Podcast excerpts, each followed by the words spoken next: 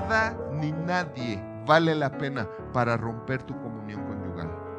Nada, nada, ninguna diferencia vale la pena para romper tu comunión conyugal.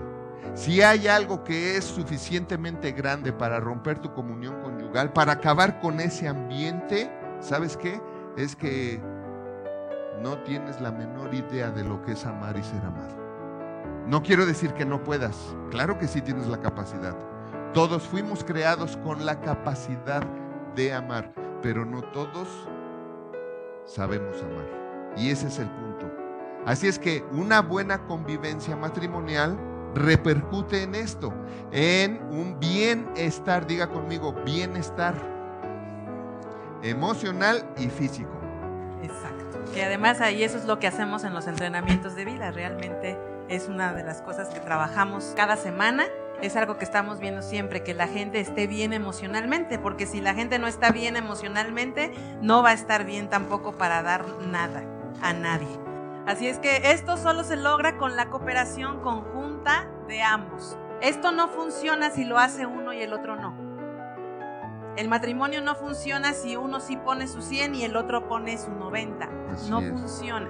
Por ahí dicen que es la media naranja, ¿no? Y muchos expertos dicen que el matrimonio se trata de poner el 50 y el 50.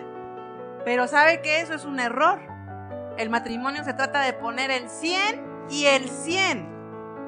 No el 50, porque si usted pone el 50, usted está dando la mitad. Usted está siendo mediocre en su relación. Ya saben lo que significa mediocre, ¿verdad? Medio creer. O sea, creer a la mitad. Eso significa mediocre. Ahí es donde está el experimento. Así es. Entonces, el matrimonio se trata de que los dos estén dispuestos a trabajar por su relación, por mejorarla, por, por revivirla, por todos los días mantener prendida esa relación, esa, esa inquietud de que ya llegue, de que no se vaya, de que necesito oírla, de que necesito oírlo, de que necesito hablarle. Y no le presumo, pero mi esposo y yo a veces nos escribimos al mismo tiempo. Impresionante. A veces él está pensando en escribirme y yo estoy haciendo lo mismo. Y a veces nos hemos mandado los mensajes al mismo tiempo. ¿Por qué? Porque algo que cuidamos mucho es la convivencia. Si algo estamos cuidando es que no haya nada ni nadie que sea más fuerte que nuestra relación matrimonial, que sea más fuerte que nuestro amor, que cuidar lo que, lo que tenemos, cuidar ese tesoro que tenemos hoy. Así es que diga conmigo, sí se puede. Sí se puede. Y no sé cuántos años tenga usted de casado o de casada, pero eso no importa. Yo sí algo aprendido es que nunca es tarde. Tarde es cuando usted está muerto ahí sí ya es tarde, ahí sí, ya no se puede hacer nada. Sí, ya no puede venir. Ya no puede venir. Tendríamos que ir allá y allá tampoco ya no puede usted hacer nada. Entonces, esto es un punto muy importante, cooperación conjunta de ambos. Así es, es una responsabilidad de quién? De ambos, ¿ok?